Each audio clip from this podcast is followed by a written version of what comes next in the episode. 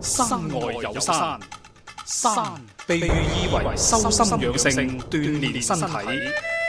玄學涵蓋時空宇宙嘅萬事萬物，世間萬象自有其時色。敬在羊城，蘇敬路文。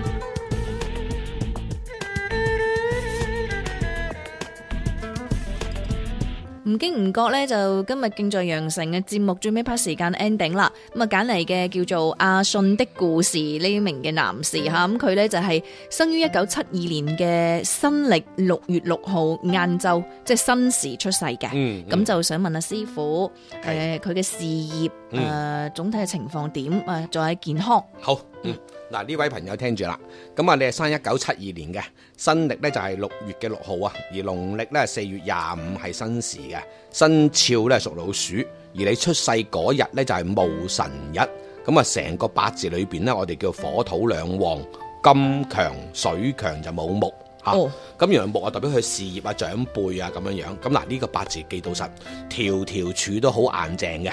咁嗱，原來八字裏邊條條柱都專旺嘅話咧，呢啲命咧嗱記到實啊，一旦個地運好、社會運好，呢啲命上得好快脆嘅。係係咁，甚至捱得好，即係話我哋講就話捱得好穩陣嘅。嗯有啲人唔係嘅，唔襟撈啊。嗯，咁所以咧，呢呢、個八字咧，雖然唔見事業，咁所誒呢條命咧，都同時間容易係管人級數嘅八字嚟嘅。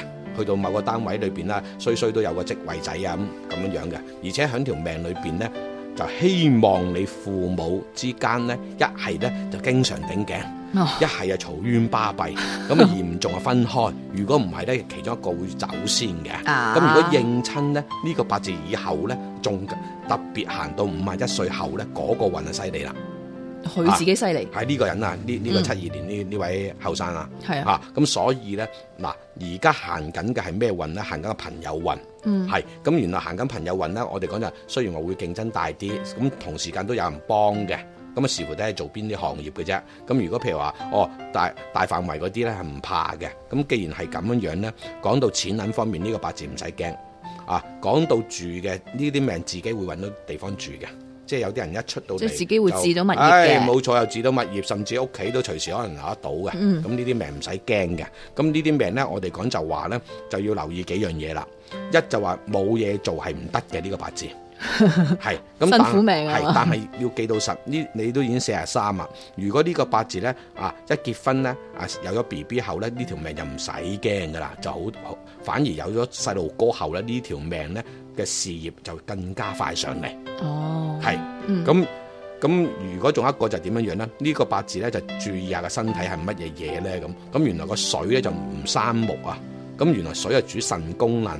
咁啊留意幾樣嘢，就唔係話你個腎唔好，好驚係一係甩發啦，哦，啊或者係誒、呃、間中有禿頭嘅現象啦，嗯哼啊會唔會係耳仔明咧，或者牙齒唔好啦？佢話最近身體有啲唔舒係服啦，但咁係啊又冇講邊度唔係舒啦服。，咁啊要注意啦，即係話就係、就係嚟嚟去去，會唔會係真係開始慢慢慢慢係脱啊咁樣樣，嗯或者係啲耳鳴啊啊或者牙牙牙嗰度啊咁如果真係唔舒服，我覺得你要去醫院我睇一定咯。要醫院啦，啊，係因為咯，師傅唔係醫生嚟噶嘛。係啊，係啊，我講咗俾你聽係係藥膜嘅咋，係嗯係五行嗰條數嚟噶，我唔係醫師嚟噶，嗯啊我我冇權力去講俾你聽噶。係啊咁咯但係咧，你一旦要問到醫生，一旦話係真係咧，就肯定快啲醫啦。嚇係咯咁樣樣。嗯咁但係咧，始終都好，原來佢八字裏面火旺嘅人咧，始終自己咧先天條件咧都識得去運動嘅。係啊，會行下山啊，或者係打下羽毛球，或者打下高爾夫啊，咁啊視乎佢自己行緊啲運，識緊啲咩朋友，做緊啲咩嘢咁解啦。嗯，係啦咁其實如果身體唔舒服，我覺得係就等你即係醫好咗，咁你就要即係多啲去運動咯。嗯，但係係嘛佢條命大事唔使驚嘅，呢因為呢個八字火火土旺啲人咧，通常咧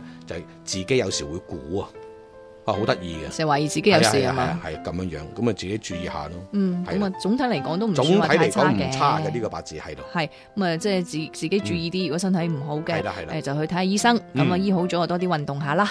啊，咁啊今日多謝師傅好嘅喎，好辛苦嘅你嚇嗯，好嘅我哋下次再見。嗯，好，嗯，拜拜拜拜